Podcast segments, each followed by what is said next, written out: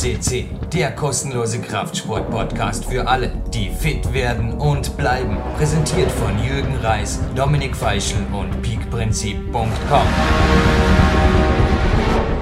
Jürgen Reis begrüßt euch an einem traumhaften Herbst-B-Tag und ja, jetzt gerade ein Krafttraining gehabt mit Lukas Fessler, gemütlich zurückgejoggt vom Landessportzentrum und etwas genossen, das ich jenem Mann zu verdanken habe, den ich jetzt am Telefon habe.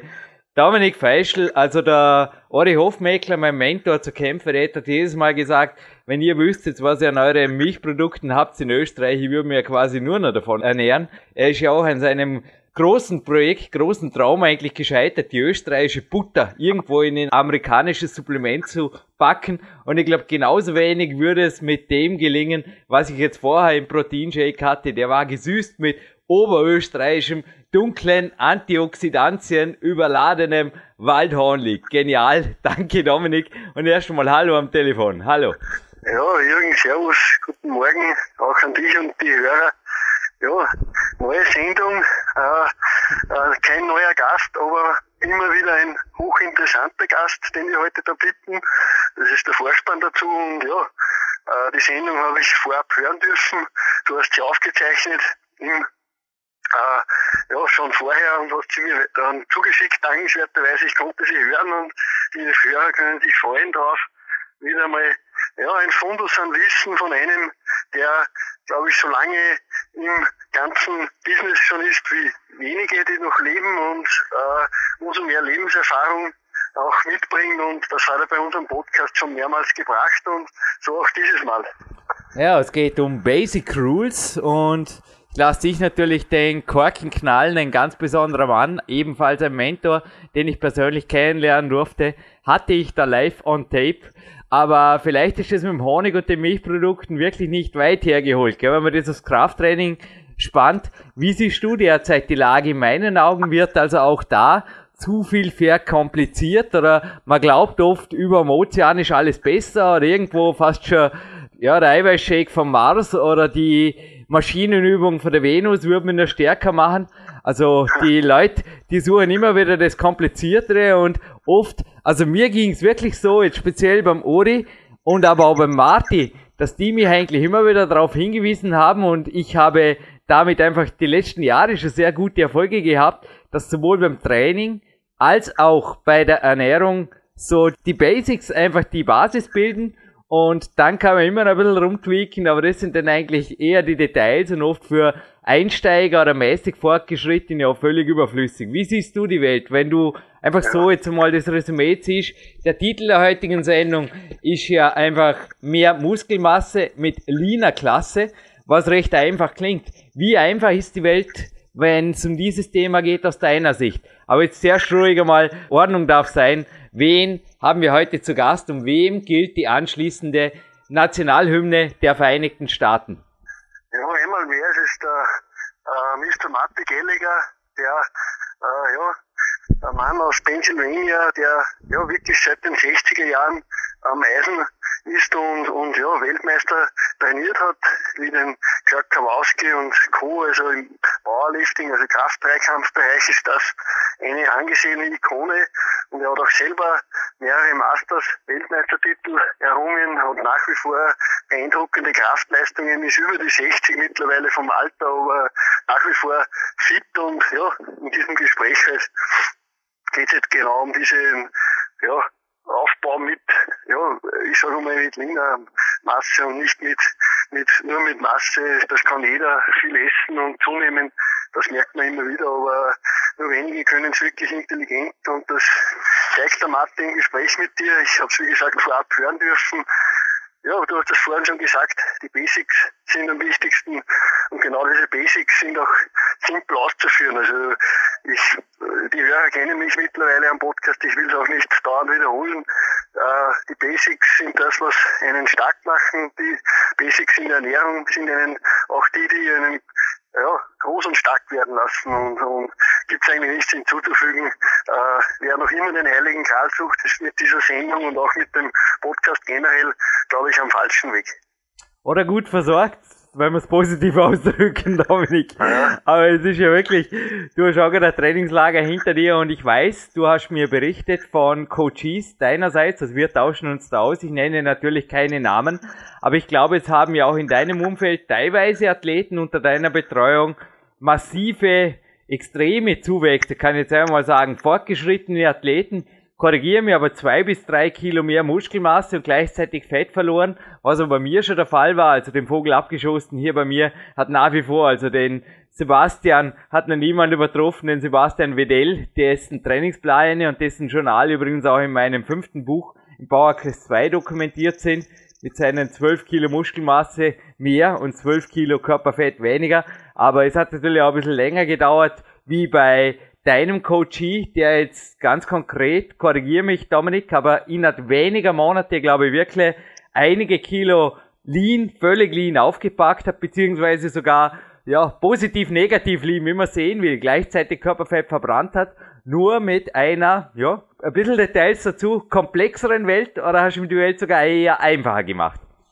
Ich nehme mal an, einfacher, okay. äh, weil viele einfach, ja, einfach da viel auch zu kompliziert. Also sie müssen nicht von heute auf morgen alles ändern. Ein paar Detailgriffe sind einfach wichtig und da ist halt einer, der das überwacht, ein Coach, oft ganz gut für so Dinge. Also man soll sich ruhig Input von außen holen und äh, ja, das, das ist oft einfacher zu sehen, wie wenn man es immer aus der eigenen persönlichen Sicht nur sieht und ich glaube, das geht nicht weiter und dann kriegt man ein, zwei gute Tipps und auf einmal äh, platzt der Knoten oder platzt ja die Hose, sage ich einmal, weil man ein bisschen Masse zunimmt oder das hängt und dann geht wieder was voran und gibt's ganz gute Tipps und Tricks, alle wie gesagt im sauberen Bereich. Wir sind kein äh, Doping-Podcast, wir sind auch keiner, der solche Sachen verherrlicht. Ganz im Gegenteil, wer unseren Podcast hört, der weiß auch, wie wir zu der ganzen Sache stehen. Wir haben auch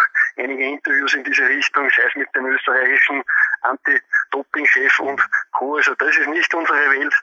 Und wir versuchen einfach mit Basics, mit simplen Basics, die seit Jahrzehnten wirken, einfach auch was zu bewirken. Und, und der Matti Gelliger, das ist ein Experte im Bereich, ja auch, der hat einfach die Erfahrung und genau solche Leute gilt es anzuzapfen. Es gibt natürlich auch andere Trainer, aber der Matti ist halt einer, der, ja, den schätzt du halt, du hast ihn in deinem persönlichen Team als Betreuer und ich glaube, er hat dir schon den einen oder anderen guten Rat auch gegeben und dann ist wieder irgendwas weitergegangen. Ja, gewaltig. Marti ist bei mir fast jede zweite Woche auf der To-Do-List quasi an Coaching-Telefonaten, die ich annehme. Es ist auch so, also wer bei ihm oder auch bei mir gingen ja schon so seltsame E-Mails ein, so quasi im Leistungssport geht eh alles, nur mit ein bisschen nachhelfen. Also daran zweifelt, dass das ganze Natural abgeht, dann gebe ich einfach zwei Buchtipps. Und zwar, ja, meins habe ich eh schon erwähnt, PowerQuest 2 vielleicht mal durchblättert, da findet ihr auch Bilder für ihn und auch ein paar Worte für ihn. Und zweitens, noch viel wichtiger natürlich Purposeful Primitive. Ich denke, das ist einfach ein Buch, das, Dominik, ich weiß nicht, was du davon hältst, aber das Prinzip des Einfachen, also wer dann noch, ja, der kann ihn von mir aus nach Pennsylvania besuchen. Ich war dort, aber beim Marty, ich weiß, das ist einfach obsoleter, irgendwo auch nur in den Hauch von dunkler Seite des Kraftsports. Er war ja als Berichterstatter in Los Angeles und aus dem Grund hat er sich auch zurückgezogen aus der professionellen, unter Anführungszeichen, Bodybuilding und so weiter, Sportszene, er wollte das alles nicht mehr sehen. Der Marty, wenn ich jetzt ein bisschen vorschwärmen darf, wenn ich Trainingslager-Dealer wäre, also zuerst kommst du mal zu mir, gemeinsam mit deinem Coachie, den wir vorher dem jetzt nicht beim Namen nennen. Das ist mal erstens. Aber zweitens, Dominik, Martin Gallagher, also das kannst du die nächsten strategischen, eventuell fünf bis zehn Jahre auf jeden Fall einmal auf die Lebenstraumliste schicken. Da hättest du natürlich, ja, ich habe auch das Paradise gehabt. Ah, es ist crazy. Es ist eine Landschaft, die natürlich ist, wie sie, ja, keine Ahnung, kaum an einem Platz in Amerika ist. Und die Farmers Stores, Farmers Market und der Wald und die frische Luft. Also ich bin jetzt hinterher am Mountainbike hier über den Wäldern Dornbirns, aber ist wirklich vergleichbar und in Österreich ist sowas relativ selbstverständlich, oder findet man das wirklich in der Nähe von jeder Kleinstadt. In den Vereinigten Staaten natürlich alles andere, oder? Und das ist wirklich, dort hättest du natürlich auch deinen absoluten Himmel auf Erden. Und nicht zu vergessen natürlich seinen, der auch in seinem Buch abgebildet ist, seinen klassischen, fast schon Holzbude im Garten draußen, gefüllt mit Langhanteln und allem, was man braucht, um wirklich gut und effektiv trainieren zu können. Ein paar Kettlebells, nur Basics, Klimmzugstange, viel mehr hast nicht, aber ich habe täglich mehrere Stunden dort verbracht und es war einfach nur, ja, es waren einfach geniale Tage damals in Pennsylvania bei Marty Gallagher. Ja, ich kenne diesen Raum nur aus Videos momentan. Habe ich ein Video mal gesehen mit zwei Leuten, die da bei ihm trainiert haben. Und ja, das ist wirklich ein Schuppen, kann man sagen. Und, aber es ist ja auf meiner To-Do-Liste drauf auch und sein Buch habe ich schon länger und kann es auch eben nur empfehlen. Es ist wirklich eine umfassende Zusammenfassung. Ja, er porträtiert da drinnen äh, 20 oder 15 sind 15 äh, wirklich starke Leute aus vielen Lebensbereichen, also nicht nur aus einem und dann auch im Thema Ernährung oder zwei drinnen und auch zum Thema Mentalem ist da was drinnen. Ist ein dickes Buch, ist ein dickes Schinken, aber den würde ich jedem ans Herz legen, der wirklich einmal ein bisschen eine Kursänderung auch äh, bei seinem Training, wenn man wirklich mal stecken bleibt, äh, wirklich einmal empfehlen kann. Gibt es jetzt mittlerweile auch in der Kindle-Version auf Amazon habe ich kürzlich entdeckt. Natürlich auch auf purposefulprimitive.com äh, kann man es auch natürlich direkt ordern. Aber wie Amazon ist es halt hier im deutschsprachigen Raum am einfachsten zu bekommen, weil, ja, wie gesagt, da da, sind, da muss man nicht aus Übersee dann bestellen und kriegt da riesen Portokosten drauf. Aber das Buch ist es wert, sage ich einmal. Und Kindle-Version, ich bin selbst ein eifriger Kindle-Leser, lese da viel Bücher, habe da mittlerweile eine staatliche Bibliothek auch angesammelt und habe mir das auch noch als Kindle-Version jetzt zusätzlich gekauft, einfach weil ich immer wieder nachblättere, so auch nach dem Interview mit dir da letzte Woche. Ich habe es mir wie gesagt angehört schon und habe dann sofort wieder ein bisschen im Buch geblättert und mir ein paar Sachen rausgeschrieben in mein Notizbuch, paar gute Tipps auch bekommen und ja, das Buch, wie gesagt, das ist ohne Werbeempfehlung jetzt, aber das kann ich wirklich, ich habe schon einigen Freunden von mir auch äh, immer wieder empfohlen, wenn sie mich gefragt haben, was ich so Bücher empfehle, da war das immer dabei, weil es einfach irgendwie, der Matt ist ein super Schreiber, er hat auch auf dragondoor.com einige Artikel, äh, findet man relativ leicht in der Suchfunktion, sehr, sehr motivierend und da spricht einfach auch irgendwie die Erfahrung immer wieder durch und das ist einer der, ja, wie die Amerikaner sagen, to walk the talk und der ist so einer, der macht das auch, der lebt das nach wie vor vor und ist ja auch bei uns im Interview zu hören. Übrigens, nirgendwo sonst in Europa äh, ist der am Podcast, sondern nur bei uns und ja, macht uns auch ein bisschen stolz dieses Buch hat mich ja zu ihm geführt. Ich glaube, ich habe noch nie so viel gestretcht wie im Sommer davor bei Clarence Best. Ich habe da in jeder Stretching-Einheit eben den 500 plus Seiten Schinken gelesen und es war für mich einfach eine fesselnde Lektüre. Ich glaube, fast die ganze Woche nichts anderes. Der Clarence hat mir teilweise andere Bücher angetragen zu lesen und ich habe immer gesagt, keine Zeit, keine Zeit. Ich muss das Buch von Marty irgendwie fertig kriegen und es ist wirklich eine Lektüre, wie es Dominik gesagt hat, die ich jedem ans Herzen lege. Und jetzt würde ich sagen, es gibt von Martin Gallagher auf jeden Fall bei PowerQuest wir bleiben live on tape. Also speziell jetzt ein großes Dankeschön an meine Coaches, auch an die Trainingslager und Seminargäste hier. Ihr unterstützt das Projekt, ihr haltet das Projekt am Leben und auch für 2015 sind bereits die ersten Podcasts on tape. Danke. Also Danke auch bei den Spendern, aber die halten sie ihren Grenzen. Ich sage einfach Spendenansagen oder Aufrufe ersparen wir uns hier. Ich denke, jeder weiß, wie er das Projekt fördern soll oder was es ihm wert ist. Und ja, wenn es die Sportjugend natürlich einfach als Sportförderung ansieht, meinerseits ist es auch voll okay, dafür ist es gedacht. Wer Vollzeit arbeitet und jetzt einfach jeden Podcast hört, könnt ihr eventuell mal Gedanken machen, ob man vielleicht auch im Leben was zurückgeben kann, aber noch einmal, das ist jetzt nur eine freigestellte. Bevor hier wieder Beschwerde-E-Mails kommen, wir sollen aufhören, nach Spenden zu bitten, höre ich eh auf damit. Ich denke, wir hören jetzt erst mal das Interview, aber für 2015 ist bereits ein weiteres Interview live on tape von ihm. Er ist nämlich nicht nur professioneller Autor, quasi auch sein ganzes Leben lang schon, sondern eben auch praktizierender Trainingszeitmillionär und wie er es immer aussagt, meditierender Sportmönch.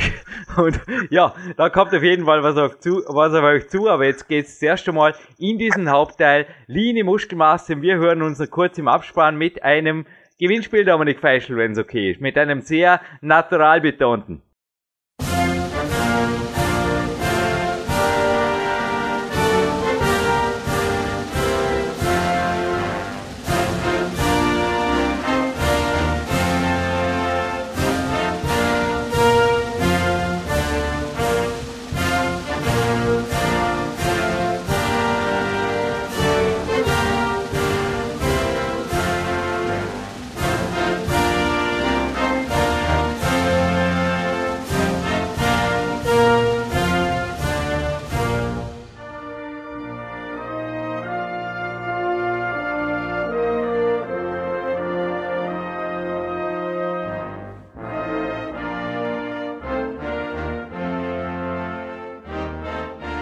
With the national anthem of America. He was just laughing when we pre-talked a little bit about this interview. Yeah, you deserve it. You are the king of strength. Marty Gallagher, live on tape on PowerQuest SC. You've been here several times before, but today a very special topic. And welcome in Pennsylvania, Marty Gallagher. Uh, good morning. Good morning. How are you? How is America? Back in your cave, it's getting colder. Now we record this. This is November 2013, and we put this online now in fall because I think the month of fall we had you back in uh, podcast 444 and you also mentioned out the seasons the influence of the season to the human body that the summer is the time of sweating and endurance and the winter well it's the time of the power of the muscle gain and yeah how is your winter in the moment? Or what is your plan for this winter 2013 okay well wow. Okay well uh, right now i am in the process of sort of shifting gears and i had a very successful um, last few months, last well, actually since May, May, June, July, August, September, October. The last over the last six months, I've been uh, making a conscious effort to reduce my body weight, and I it was sort of brought on. I suffered a knee injury. Oh. And it was a torn meniscus, and I did not have to have surgery, but for six weeks I was. Um, injured to the point that I, I really couldn't train. Mm-hmm. And I was on crutches for, for a while. And I decided at that point what I would do since I couldn't train. The only thing I had control over really at that point was, was my diet. So I cut my calories way, way back and kind of actually I went into a, a fast where I fasted for probably three three days. Then I added back in pr- protein powder and light proteins like eggs. And make a long story short, in six months I lost 45 pounds of body weight. Uh, and I felt really good about it because I was in pretty good shape when I weighed 230 and now at 185 pounds.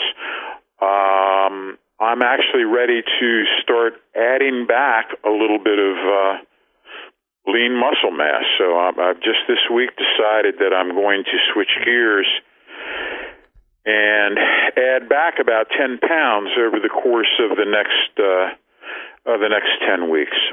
So you caught me at the uh, an opportune time. Yeah, nice, really nice. And what do you think is your body fat level right now? Because this leads me right into the topic of today lean muscle gain. What do you think is now your, or have you measured it for sure? Or it's hard to say. I don't, I don't get any measurements done. I'm certainly would think 10%. Okay, you are at 10%. I think you will agree this is a perfect, yeah, also for me, I mean, my body measuring also shows in the moment around 5%. Yeah. And I'm going even down a little bit. So my plan this year is an Xmas peak. I did it many times before. I peak for Christmas and also make photos there because it is for me an interesting time also to, yeah, to have a, a goal beside the competitions. But what do you think is an perfect state to gain muscle? Is it when you are lean or is it yeah. when you, I mean, yeah. there are coaches out there who say you need body fat for muscle gain and I disagree. But what is your opinion about this? I think that if if you were on what we call a uh, just just to oversimplify it, we would divide it into either lean out phase or mass muscle mass building phase. I like to say lean muscle mass building phase. If if you've done your homework and are coming into a mass building cycle optimally lean, then the the chances of the weight gain being lean muscle mass are very good, assuming that you don't go too quickly. Uh, a good rate is a pound of adding. If you're adding weight, a good rate is one pound of weight gain per week. In 10 weeks, you will have added 10 pounds. If you take your time, there's a good, good, good chance that 100% of that will be lean. Okay? So much depends on not going crazy and adding five pounds of body weight a week. All of a sudden, three weeks later, you're 15 pounds heavier. 80% of that is going to be fat. It's too quick. Uh, you have to maintain your hunger while you gain weight. In, in other words, this is not an excuse to just eat any and everything you want. You still have to be selective and discriminating. But if you're if you're hungry, I think hunger is a underestimated uh, attribute. I'm a strong believer that hunger in terms if you're looking to lose body fat, I think it's important to establish and maintain a state of hunger, and that is and that is established by eating less than you really need to. Uh, and it's a difficult, difficult lesson for people to learn, but uh, for maximizing fat loss while maintaining lean muscle mass, it's a very intelligent approach. Once you have leaned out, once you are in a good place, then adding quality muscle becomes very easy. Um, your insulin receptor sites are cleaned out. All your hormones are in balance. Uh, you've been because you're light and active. You've got good, good cardio, good, good lung, heart, pumping mechanisms are functioning well, and now you want to add a little bit of body weight. Well, just kick the protein up a little bit maybe take in some some good carbs, and the the the challenge will be not adding more than one pound of body weight per week, right? Yeah, it is absolutely interesting what you say because it proves what I am on my own body, also on the bodies of my coaches. Often see that after they have peaked out, you know, after a competition phase, and I have written for myself down the last decade, there the body weight is often really low, and the body percentage is also special by yeah the coaches who are competing at natural bodybuilding competitions, which some of my coaches do. It's really on a minimum, and if they then do what you just said and be patient they can really make great gains. I often also mentioned, yeah, myself here on former podcast. Also in the moment, Marty, I can go for a Christmas peak in the moment. So keeping my body fat really low, even a little bit lower, going a little bit lower, and I can still have one loading day in the moment which is above 5000 calories. I just had it the day before yesterday. Yeah, but this is no problem because the metabolism rate is so high. But I always mention when I myself, when I'm going above near 6% body fat, the metabolism already starts slowing down. And often for, yeah, maybe I'm a special genetic boy, but the average, I think, if they go above 12% body fat, I mean, coming maybe from 6 or 7%, Oh, it's not getting better. They are the metabolism is slowing down, and somehow they also lose the hunger. The hunger in training, the hunger in hard training. I think to stay lean while gaining muscle, that's one of the most important things, isn't it? Relatively lean. oh yeah. Uh, everybody wants to go crazy when, as soon as you say, "Hey, let's go on a mass building program," then they think it's time for beer and pizza and pie, right? Yep. And it's like mm, Christmas. Yes, Christmas for yes. And let me tell you, you can gain so much so quickly if you're coming from a if you're coming from a, a lean uh, competition cycle, and it's just the most natural thing in the world just to uh, just to go crazy, and, and you want to indulge in all those tastes that you have denied yourself. Um, it, it's uh, it's it's it's it's it's difficult and it's problematic in that really you're you're you're exercising disciplined eating year round, and uh, that's uh, it's particularly stressful if you have to if you have to live in the real world. I mean, you and I, Jurgen, we are lucky in that we are full time professionals, and we don't have to go to work at uh, you know driving a, a bus or working in an, in an office. Uh, so we we have more freedom in our food and when we can eat it and how much and it's uh, it's more difficult for the working man, but it can be done. I, I work with a lot of a lot of people who uh, they will prepare their food ahead of time, and it, it's not all low fat, no fat, uh, reduced calorie. This is uh, what we call nutrient dense eating. We eat good amounts of natural, organic, locally sourced, seasonally appropriate farm food cooked in peasant fashion. Nu- nu- nutritious food, locally raised animals, locally raised beef, lamb. Uh, we love pig. We eat a lot of pig. We're not fat phobic. Um, we eat very good and very hearty. Uh, but you can eat that way and also stay hungry. No, you don't stay hungry when you are at Marty Gallagher's.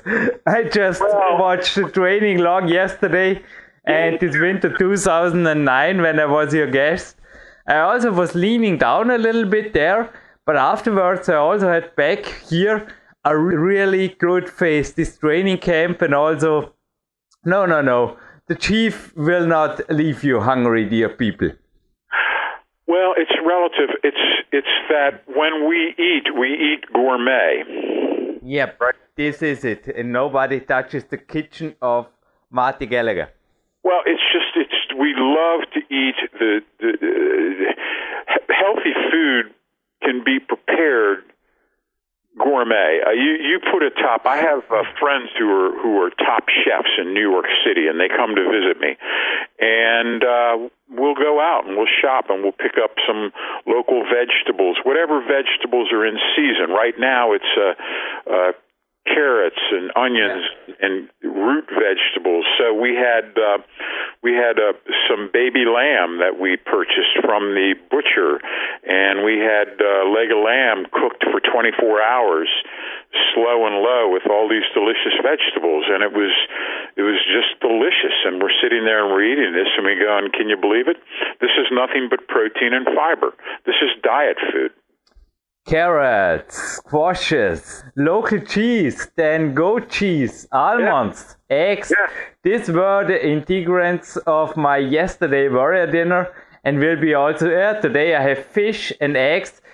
comes to the best protein sources, what do you think? Have I left out anything? Is there are there better protein sources? What do you think of things also like meat? I don't like it before climbing. I wouldn't do Oh. a very dinner on meat today, but yeah, maybe next week. Have it once a week. What are your best protein sources for building lean muscle, and how much would you recommend? Uh, again, I again we everyone else in the fitness world hates saturated fat. Oh, saturated dietary fat is the enemy. It's Satan. It's the devil. You can't have any fat. You have to have fat free. You have to have no fat in your food. And Boring. say, and I say that that is a false. False, wrong, false.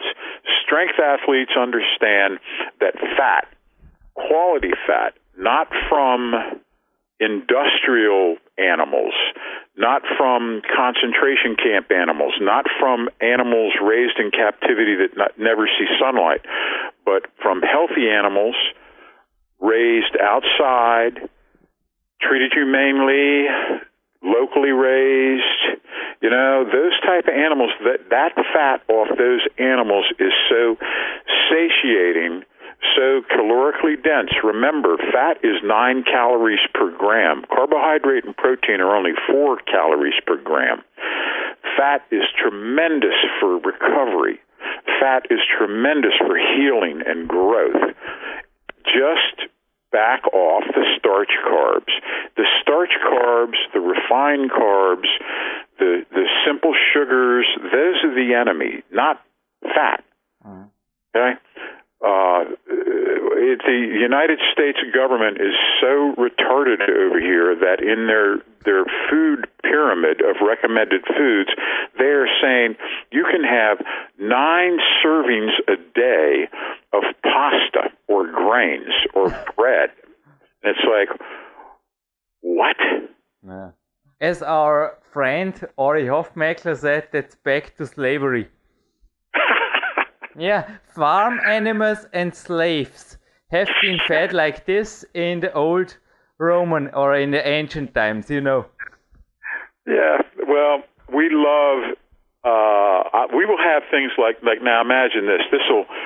The people who are low fat will have a heart attack when I tell tell them this.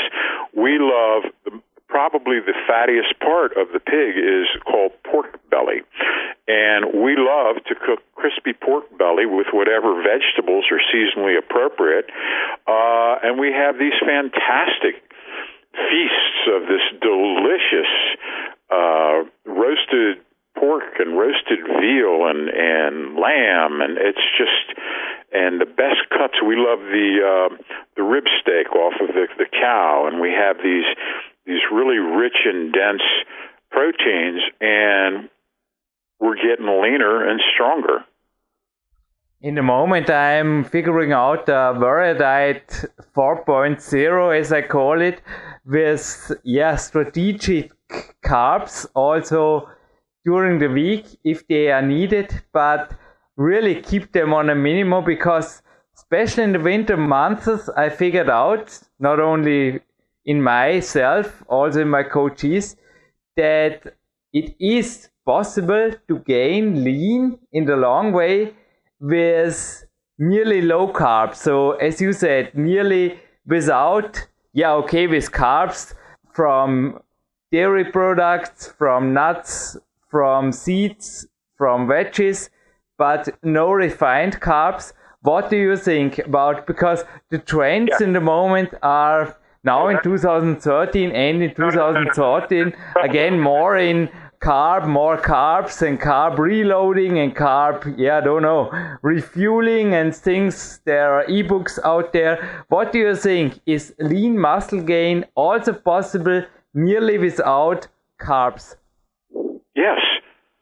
C- carbs are overrated. Well, no, not the carbs that you talk about. Let's again, I'm talking about man-made carbs, things that come out of cans, things that come out of bags, uh, candies, pastries, refined carbohydrates. I'm not talking about natural carbs. I'm not talking about fiber. I'm not talking about nuts. I'm not talking.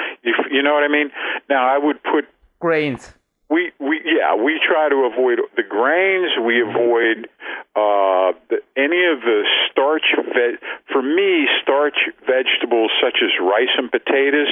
I love them, but if I eat them, I blow up. Yeah. Like I've swallowed an air hose. Especially in the winter.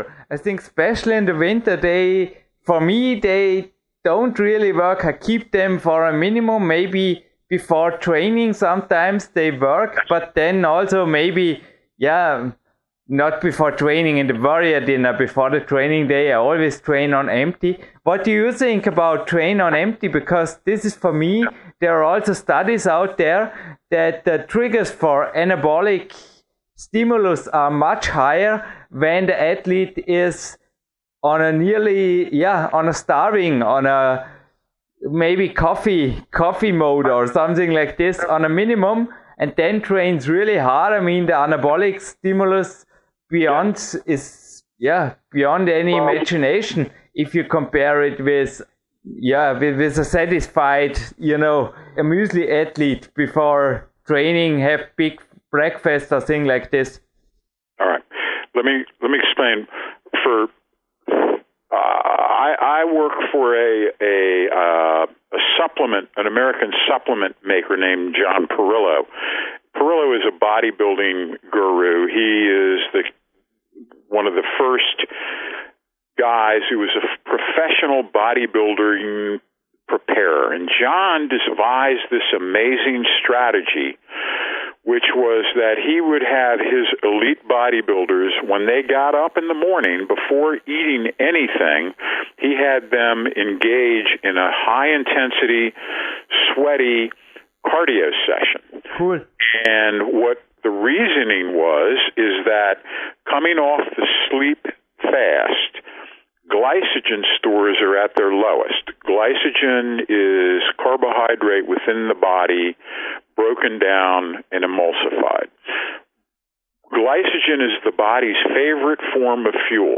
If there's glycogen in the body, the body will go for the glycogen first. However, if there's no glycogen in the body or if there's very little, and if you engage in high intensity exercise, then the body will burn its second favorite form of fuel, stored body fat. Okay? So, Parrillo would have his bodybuilders get up six, seven days a week. First thing in the morning, they could have their coffee to get to get their their uh, to get stimulated, nothing else, no juice, nothing. And they get and they would do their cardio, and it had to be intense, sweaty cardio, and they would burn fat by the bucketful. It was just it just worked like a charm. And I have always been a big proponent. I don't want to eat a big meal and then train. I want to be light and lean, and I want to be maximally alert. And I'll have a I'll have a giant cup of coffee, and and let's train. And when I'm done, that's when I want to eat. That's when I want to refuel. That's when the window of opportunity is open. And if you consume the correct nutrients while the window is open, results from the workout are actually amplified. Now, that's a hell of a statement. By eating or drinking something after a workout, you can actually improve the results from the workout. Mm-hmm. That's incredible. Yeah, and what is for the short window, I think for the short window of the workout, I think it's also true over the days what you mentioned in the first minutes of the interview with fastening for a couple of days. Maybe this is not good for every athlete in the lean mass phase, but to keep the warrior dinner before the training day, before a hard training day, really on a minimum, I do it often. It makes you so alert, so aggressive, so light the next day and then you can eat like don't know the calories don't count. It's oh, yeah. don't know your your metabolism is so up but also the anabolic stimulus i often have personal bests on these days.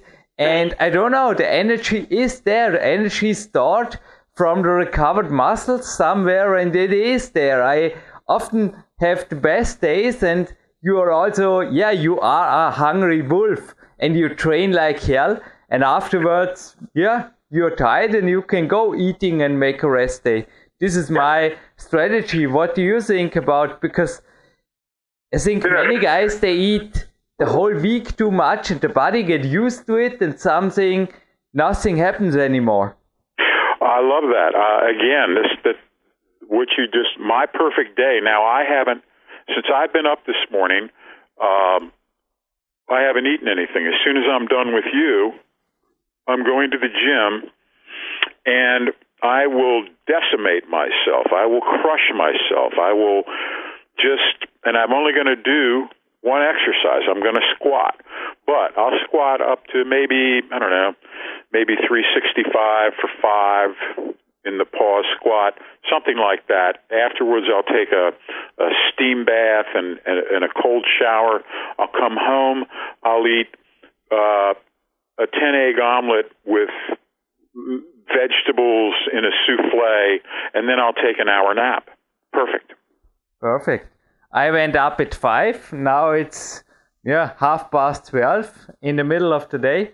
I had a tea with some honey from Dominik Feischl in the morning, and with a teaspoon of honey. Then I make a run. It's a rest day today for about 45 minutes in the woods. Then I went for a walk. Then I yeah I had to shop some things here in the city.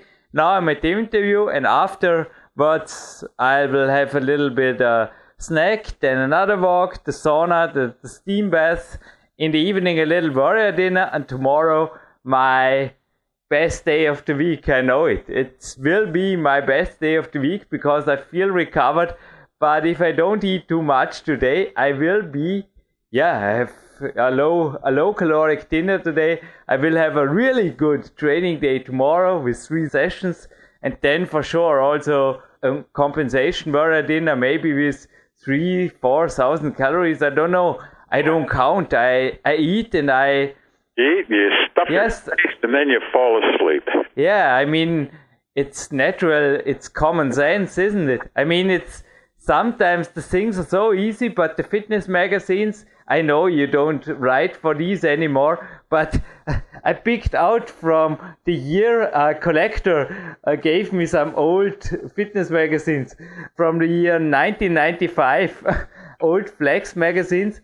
Mm. I mean, they still write the same things, and it's sometimes it's good, but sometimes it's no, just it's insane. They just you know eat, eat, eat, eat, and they gain don't know 20 pounds of muscle in a month and everything is fine but in reality in real life i've never seen something like this work.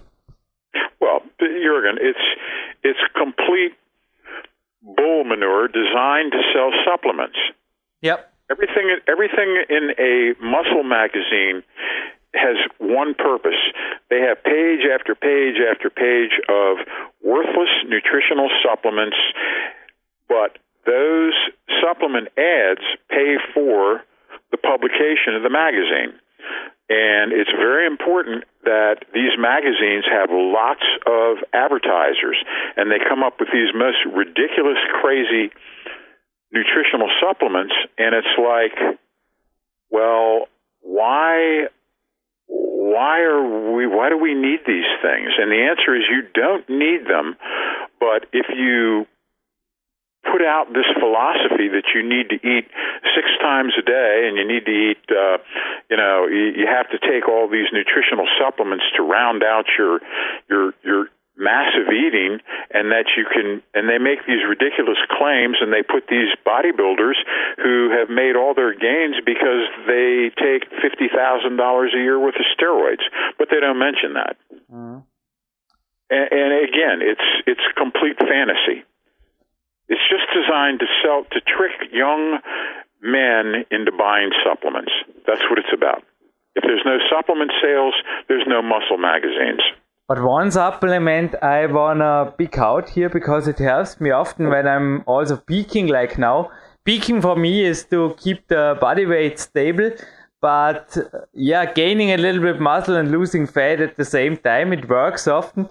And what helped me in the last years, often in phases like this, is creatine. What do you think about this? Uh, I'm not a I'm not a big user of creatine. I tell you, Uh, a teaspoon a day or something like this. I think it helps a little bit recovering faster. But it might work for you, uh, and if it works for you, then you know, fantastic. Uh, the only supplements that I use regularly are protein powder, which I will use every day, uh, and I will also. I love these um, sport nutrition bars. Uh, my friend John Parrillo puts out these bar- bars that are just they're fantastic. They're they're only 130 calories per bar, so you can eat a couple of them, and they contain uh, uh, 18 grams of fiber and 20 grams of protein, and basically nothing else. It's a fiber protein bar. It's delicious, and it's 130 calories, and I just love these things. And it's to me, it's like. Uh, Oh, we used to have a candy bar when I was a boy back in the 1950s called Bit of Honey, and uh, the Parrillo bars remind me so much of the Bit of Honey candy bars, and it's just a, it's just a really good treat. So yeah, make a long story short, I love protein powder. I try to take in two to three 50 gram protein shakes a day. Uh, I usually get two in, so there's 100 grams of protein just just in two shakes, and that's just mixed with water. Uh, and I, I have these sport nutrition bars if I get the urge, I'm hungry, or I want something sweet. Um, and they they really satiate me. So those are my two. The creatine is tends to um, for a guy like you who carries such a low body fat percentage, I think creatine is a good idea. I don't think it's a good idea for anybody who's fight who has a weight problem. I think it would just blows them up and bloats them more. Okay. Um, but for uh, a guy with a low body fat percentile like yourself, yeah, I could see creatine would be of value. Hey Marty, I have also a various snack with protein powder afterwards. We are free of any commercials here, but if I can get a little bit advice for the German listeners here, because I don't know if you get Parrillo bars, but what you for sure not get is Ori Hofmekler's Warrior Milk, I think also in the year 2014. And there, uh, Body Attack have, uh, we have in the moment a protein test here at the Olympic Center, have a similar product. It's called Isoway. Please check it out. Isoway, it's also a really good natural whey. And if you're looking for a protein bar, low caloric, it's the milk bar of Body Attack. But back to you and yeah one last question if a guy is carrying around 5% body fat in the competition phase okay how Yeah. much would you get above before you say stop we have to cut back the calories because this makes no sense so as an example is 10% too high as Dr. Mauro Di Pasquale wrote in his book, or what do you think of? Or are there any rules? Also for a female, what do you think? Uh, I have no clue on the females. I don't clue? know body fat percentiles at all. Okay. Uh, let me just talk about the guys. Uh, I think if you're doubling your body fat percentile, that's a little excessive. If you're going from 5 to 10, well, what's different from that from going from 10 to 20? Would you really want to go from 10% body fat to 20%? Whoa, whoa, whoa, whoa. I feel already fat on the wall when I go beyond 6% So because I, yeah, I also have a good spot for this, this climbing, but uh, 20%. Double, I think double is extreme. So let's say you cut it in half, uh, and you say, well, we will maybe allow, uh, I don't know, 25%. maybe I don't know, but you know, maybe the guy, some some guys might look fine, and other guys might look like uh, you know might look fat. I don't know if you can make a general hard and fast rule. I think you kind of got to pay attention to that on a case by case basis. Yeah, but I also thought just maybe 5% plus this 25%. Yeah, it's realistic. It's, or 50%, something like this. I mean, then you are at 7% or 7.5%. And I think this feels good and also yeah, from a hormonal standpoint, you are in a good range as a guy to build up muscle because there are the best. I think the best percentages are between six and twelve percent for the normal gifted guy. Well, yeah, if they can if they can get there, you know, that's the hard part. Most most men can't. So uh, that's about that's about what's happening over here. I hate to part good company, but I've got a uh, a bunch of training partners that are waiting on me. Allow me one last question, dear King. Then we are off. The best exercises for muscle gaining in uh, the gym. Very easy. Number one to three. Yeah, no. Short question, short answer. Yeah, you go. We call it. We call them the core four. The core four. The core four are one, the king of all progressive resistance exercises, the squat. Now we we like the front squat actually more than we like the back squat. Uh, we like the front squat because it forces the squatter to use an upright torso and all leg. So Squats and their variations is number one. Number two is the bench press and all its variations. You could do dumbbell bench press. You could do wide grip bench press. You could do narrow grip bench press. There are lots of different bench press variations. The third lift of the core four is the deadlift and all the deadlift variations. We like conventional deadlifts, sumo deadlifts.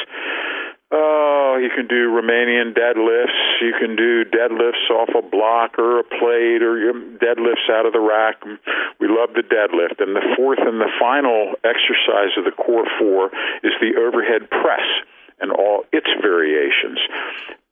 And you could do standing, seated, dumbbell, behind the neck, in front, all those different. Those are the core four lifts that should always and forever be included. Some variation in every progressive resistance training program. If you have the time and the energy, we like to also throw in some arms, some biceps, some triceps. You know, maybe you want to throw in some abs, maybe not. Maybe you want to throw in some some other minor exercises, but that stuff is dessert. The meat and potatoes, the main course, the entree is always and forever the core four. Make sure you eat your meat and potatoes. If you have any room left over, you can have dessert. All right. And how many reps about set breaks? Well, the speed of the exercises in short? Yeah, we're power. You know, again, it depends on what type of athlete we're dealing with. But I live in the world of big power strength guys, you know, the rugby players, the football players, the weightlifters, you know, those guys. And and we're sort of five five rep maybe as high as eight rep and below, mm. and a lot of a lot of fives and threes and twos, and we're looking to build size and strength and power because we're big, powerful guys, right? That's our. If if I were a climber, I don't know. I might have you do twelve to fifteen reps. I don't know. You know what I mean? Yes, you have to do, and also way below. That's what I do tomorrow. This is the best yeah, range for all sports. And, and then maybe for your grip, you do some, you know, double overhand deadlift rack pulls or something, you know. So it depends on what the athlete. A swimmer would be trained different than a shot putter uh, a tennis player would be trained different than a, uh, uh, a 110 meter high hurdler. Um, but for the strength guys, the big guys, the muscle guys, we love the five rep set. It's the best combination of power and the best combination of muscle building. And the best combination of 496 pages to learn the rest of Marty Gallagher's knowledge is the Purposeful Primitive book. book. Or as Pavel Tsatsouline mentioned out, the Great American Novel of Strength. You can get it at dragondoor.com. It's worth every cent, and I just can say go for it if you don't have it, you need it, and read it page by page and again and again because you always will find new stuff in there and it brought me to my king Marty Gallagher. I'm really yeah also glad to have you as part of my coach team. Hope yeah. I am free to call you next week or we can arrange sure. a time. And yeah, it would be great to be in contact with you also the next years. It's great to ah, have a, a big power influence like you on Pennsylvania. Thank you. Yeah, we don't change. All right. Well, thank you, uh, Vita Zane, and uh, we will talk again soon. Thank you, Marty. Bye. Bye now. Ja, Jürgen Reis begrüßt euch zurück im Studio. Dominik, deine Eindrücke zur Sendung. Was ist dir, ich weiß, du führst immer ein Podcast-Büchlein, wo du so die Essenzen draus notierst. Was ist so in dein Büchlein gekommen? Oder was hat's in die Memoiren von Dominik Feischl geschafft in Bezug auf Trainingsweisheiten von Marty Gallagher? Ja, wie gesagt, der, der Matti hat so seine Strategie noch über die Jahre entwickelt. Das sagt er auch schon wieder in diesem Podcast.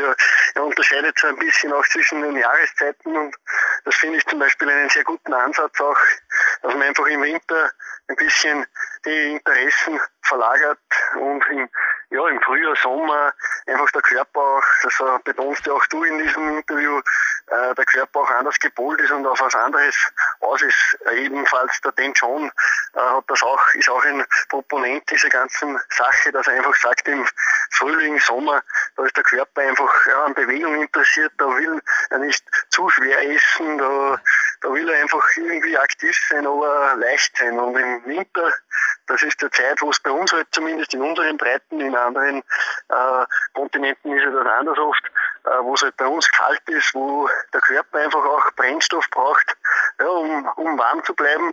Auch die Zeit, wo man ein bisschen aufpacken kann, aber es soll bei Qualität bleiben. Das ist auch das, was ihr immer wieder unterstreicht in der ganzen Sendung, äh, Qualität für Quantität. Äh, das unterschreibe auch ich so. Wie gesagt, macht keinen Sinn, da die Weihnachtskekse äh, wochenweise zu vernichten, nur weil die Mama so ein guter Koch ist. Äh, gibt genug Fälle. Man muss auch ein bisschen Disziplin mitbringen und äh, wie gesagt, das wird auch in dem Podcast immer wieder unterstrichen. Ich glaube, es ist wirklich natürlich ich meine, gehe im Winter Mountainbiken, no, nein, nicht. Ich ist relativ gefährlich, da in den Schnee und Eishügeln. Aber jetzt ist es einfach ein Hammer und danach ausklettern und ich denke, Gesamtfitness ganze Jahr zu halten, also nicht Periodisierung, nennt es ein anderer meiner Mentoren, ist einfach sehr, sehr einfach bei entsprechenden Disziplinen. Aber jetzt hast du mir die nächste Frage, die nächste Antwort eigentlich eh schon vorweggenommen. Also auch du bist genauso wie ich, Dominik, ein Verfechter des absolut leanen Aufbaus. Oder der Marti hat ja da sehr, sehr enge Grenzen in dem Podcast eigentlich gesetzt, wie hoch, dass das Körperfett maximal hoch soll. Und ja, das waren jetzt natürlich schon Zahlen, die manchen äh, wird dass sie denken, wo ist es da? Wenn ich da schon an ein Weihnachtsessen denke, muss ich eh schon schauen, dass ich da nicht drüber bin. Aber es ist nun einmal so, du hast ja auch da ziemlich in den Studien gebüffelt, wie wenig Muskelmasse das pro Tag, hast du mir letztens gemeldet, der Körper maximal herstellen kann. Da ist im Endeffekt wirklich eine strategische Ernährung ja, aber jeder Ladetag und jede Schummelmahlzeit muss da eigentlich wirklich dreimal überlegt sein, oder? Wenn man den Studien ja. wirklich auch die Glaubwürdigkeit schenkt, die sie haben, weil es ist einfach so, dass Muskelmasse kann man sich nicht eressen. Ja, das ist auf jeden Fall so. Es ist, wurde da jahrelang auch leider Gottes ist da auch der Einfluss der Bodybuilding-Szene ein bisschen, ja, der ist da ein bisschen schief gegangen einfach auch. Da haben viele geglaubt, so, jetzt gibt's die Massephase und dann gibt's die Definitionsphase. Das funktioniert nicht nur bei richtig guten Bodybuildern selten, äh, es sei denn, sie sind teilweise auf ja, den schon im Vorspann erwähnten Sachen, die jetzt nicht so äh, legal sind, aber halt einfach auch äh, den Stoffwechsel ganz anders ankurbeln. Da, da weiß man, dass das ganz andere, eine ganz andere Proteinsynthese da ist, da ist eine ganz andere ja, Aufnahmekapazität da und ja, da ist einfach der Körper in einem ganz anderen Modus. Den Modus wollen wir nicht, den brauchen wir nicht, äh, aber man muss dann auch mit anderen Strategien ans Werk gehen und wie gesagt, diese, es ist okay, wenn man, wenn man viel isst, wenn man einfach auch aufpacken will. Es bringt nichts, wenn man im Kaloriendefizit versucht, ja, einfach wirklich äh, viel Masse, Muskelmasse, jetzt Linie zu gewinnen. Also da habe ich selten einen gesehen, der dann in einem Kaloriendefizit ist und dann irgendwas bewerkstelligen kann. Da muss ich aufpassen, dass nicht in die andere Richtung dann geht. Aber wer das strategisch angeht, und da gibt es einige Strategien, aber da, geht, da würde, das würde den Rahmen des Podcasts mhm. sprengen. Und wie gesagt, das Buch lege ich dem Hörer jetzt ans Herz nochmal, Purposeful Primitive, auch deine Werke beinhalten einige Strategien, du hast das eh schon öfter erwähnt am Podcast. Es gibt verschiedene Kämpferdiät-Versionen, die da einiges bewirken können. Den WDL hast du erwähnt, den Sebastian, der hat mit diesen Strategien was bewirkt. Es gibt viele Wege, die nach Rom führen. Äh, und ja, es gilt einfach eine auszuwählen und diese dann aber auch zu verfolgen. Also genauso wenig wie Jojo-Diäten was bringt, bringt es auch etwas hin und her zu wechseln zwischen Diäten wie andere Unterhosen wechseln. Das bringt einfach gar nichts. Das bringt im Endeffekt nur Stagnation, wenn nicht sogar Rückschritt. Sebastian Wedell mit einem Dora und einem Doppel-Ludwig geschrieben, findet sich übrigens auch in mehreren Sendungen unseres PowerQuest C-Archivs. Dann gibt's natürlich das Kontaktformular, wo man auch Coachings und so weiter anfragen kann. Und Dominik, wenn es auch für dir was Neues gibt, auf deiner Homepage der Naturtraining.net sind Neuigkeiten zu Trainingslagern und Co. Dieses Jahr hast du gesagt, fokussierst genau. jetzt zuerst schon mal auf die selber, hast du eben ein Trainingslager gehabt. Ist es okay, Dominik, wenn ich, also nicht, dass man da meint, ich bin irgendwie gekauft oder irgendwas, wir machen keine Werbung, aber ich darf zwei Produkttipps heute mal geben, denn ich sehe immer wieder Athleten mit sehr desolatem oder ungeeignetem Schuhwerk in den Gyms. Nicht, dass es schmutzig ist, manchmal auch das, aber da in sehr gut gepolsterten Turnschuhen zum Teil gerade Kniebeugen und Kreuzheben, denke ich, die Crossfit-Schuhe, die jetzt relativ neu am Markt sind und mehrere Firmen anbieten. Wir durften zwei hier davon kurz testen. Ein herzliches Dankeschön an die Firma Reebok und an Innov8. Die Bear XF, das sind auf jeden Fall ja, sehr, sehr gute Crossfit-Schuhe. Super leicht. Und von Reebok gibt's was ähnliches. Da gibt's den CrossFit Nano 4.0 und der sogar personalisiert. Also andere große Schuhfirma, ich weiß nicht was, Nike oder Essex hat das vor ein paar Jahren schon mal gemacht, dass man da im Internet quasi den eigenen Schuh zusammenbauen konnte. Zumindest eben einen eigenen Farbanstrich verpassen konnte und Reebok hat das jetzt anscheinend umgesetzt. Informiert euch bitte selber. Ich denke, nicht so schwer zu finden, die Produkte von unserer Seite. Auf jeden Fall grünes Licht. Denn ich glaube, Dominik, ich weiß nicht, was vom Schuhwerk du trainierst. Also gerade die gepolsterten Schuhe oder auch normale Straßenschuhe sind natürlich, oder auch so Fitness-Treter sind eher ungeeignet für schwere Grundübungen wie Kreuzheben und Kniebeugen in verschiedenen Variationen. Und auch manche Kettlebell-Übungen werden sogar gefährlich, oder wenn Schwung dabei ist. Ja, ich trainiere am liebsten im Sommer, da sind wir wieder bei den Jahreszeiten im Barfußteil. Arnold Schwarzenegger, mhm. braucht man nur die ganzen Videos, Pumping Iron und so sehen. Die Kerle, da waren alle in Venice Beach zwar, aber trotzdem alle barfuß unterwegs. Ich mache das genauso, habe einfach den besten Kontakt zum Boden, aber die Schuhe, die du da jetzt erwähnt hast, das sind sehr, sehr gute Schuhe. Äh, Barfußschuhe sind auf jeden Fall eine ja, eine absolut äh, traumhafte Steigerung. Also wer da wirklich mit Laufschuhen oder so zu Werke geht, mit erhöhten Fersen vielleicht auch noch, der wird einmal irgendwann einmal Knieprobleme oder so entwickeln. Also wie gesagt, da kann man schon einiges machen.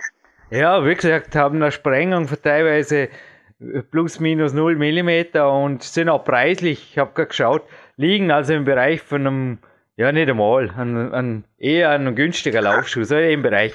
Aber wenn ich Speech, das war jetzt gerade ein super Stichwort, Dominik, wenn ich abschließen darf, du sollst weiter im Tag mit deinem Gewinnspiel ein Natural Body Power T-Shirt, dachte ich mir, passt natürlich heute wie die Faust aufs Auge. Verdanken wir dem Marco Klus, der immer wieder hier den Podcast kräftig nicht nur mit Preisen unterstützt, der war kürzlich auch bei einem Trainingslager hier bei mir. Danke, Marco. Also diesen Book hast sicherlich auch du finanziert, kannst du auf deine Kappe nehmen. Danke noch einmal nach Norddeutschland. Er hat also da, er hat sein Geschäft oder aus seinem Wohnsitz bei Berlin oben, hat er ihre Reise im Sommer, ist relativ, ja, paniert auch hier angekommen, würde man sagen. Es war Hochsommer und hat bei mir hier super trainiert, da mit Lukas zwei Tage wirklich sein Bestes gegeben. Ich habe größten Respekt vor diesem Fighter, der es natürlich auch selbstständig in der Sportbekleidungsbranche nicht immer einfach hat. Umso stolzer sind wir dass wir solche kleine Einzelkämpfe unterstützen dürfen, wie wir auch selber sind. Und Natural Body Power, da gibt's ein T-Shirt, bitte die Größte dazu schreiben, zu gewinnen. Der oder die Erste, die uns die Gewinnantwort aufs Kontaktformular mailt, hat gewonnen. Und jetzt die Gewinnfrage. Venice Beach war jener Ort, den ich mit Dominik Feischl und Lukas Fessler gemeinsam besuchte. Dort trafen wir uns wieder nach dem Besuch bei Marty Gallagher. Also da war ich zuerst eine Zeit bei Marty Gallagher, der Lukas und der Dominik war in New York. Wir haben uns wieder getroffen in Venice Beach und da entstand Mitte Januar 2009 eine Sendung. Da hat jemand sogar sehr berühmt ein Vorwort geliefert. Vielleicht war es auch der Abspann. Auf jeden Fall kam er vor in der Sendung. Ich glaube, es waren mehrere Vorwörter und mehrere Abspänne. Dominik, ich glaube, du warst eh schon, du hast wahrscheinlich eh schon den Smile im Gesicht. Auch jener Mann hat einige Bücher geschrieben, einige DVDs gemacht, ein paar Seminare gegeben, ein paar davon sogar verfilmt und wurde von Martin Gallagher, na einfach kann ich es nicht mehr machen. Er wurde von Martin Gallagher, korrigier mich, er wurde entdeckt von ihm, oder? Ja, das stimmt, ja. Extrem schwierige Gewinnfrage, ha? Das auf jeden Fall ist auch bei unserem Podcast schon jetzt zu hören gewesen. Zweimal, äh, ja.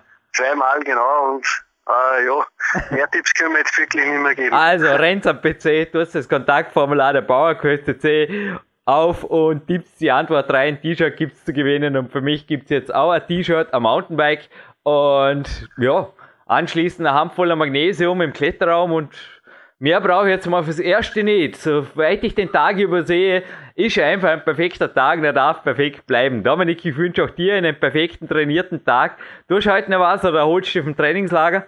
Ja, Regeneration, ein paar Spaziergänge zwischen der Arbeit halt ein ja. bisschen einge, immer wieder eingeplant, aber ja, und dann geht's wieder weiter, dann nächste Woche. Weiter geht's, das war das Stichwort. Dominik Feischl, danke für jede deiner kostbaren Minuten und Jürgen Reis verabschiedet sich hier ebenfalls aus dem Studio. Danke und danke auch Martin Gallagher natürlich.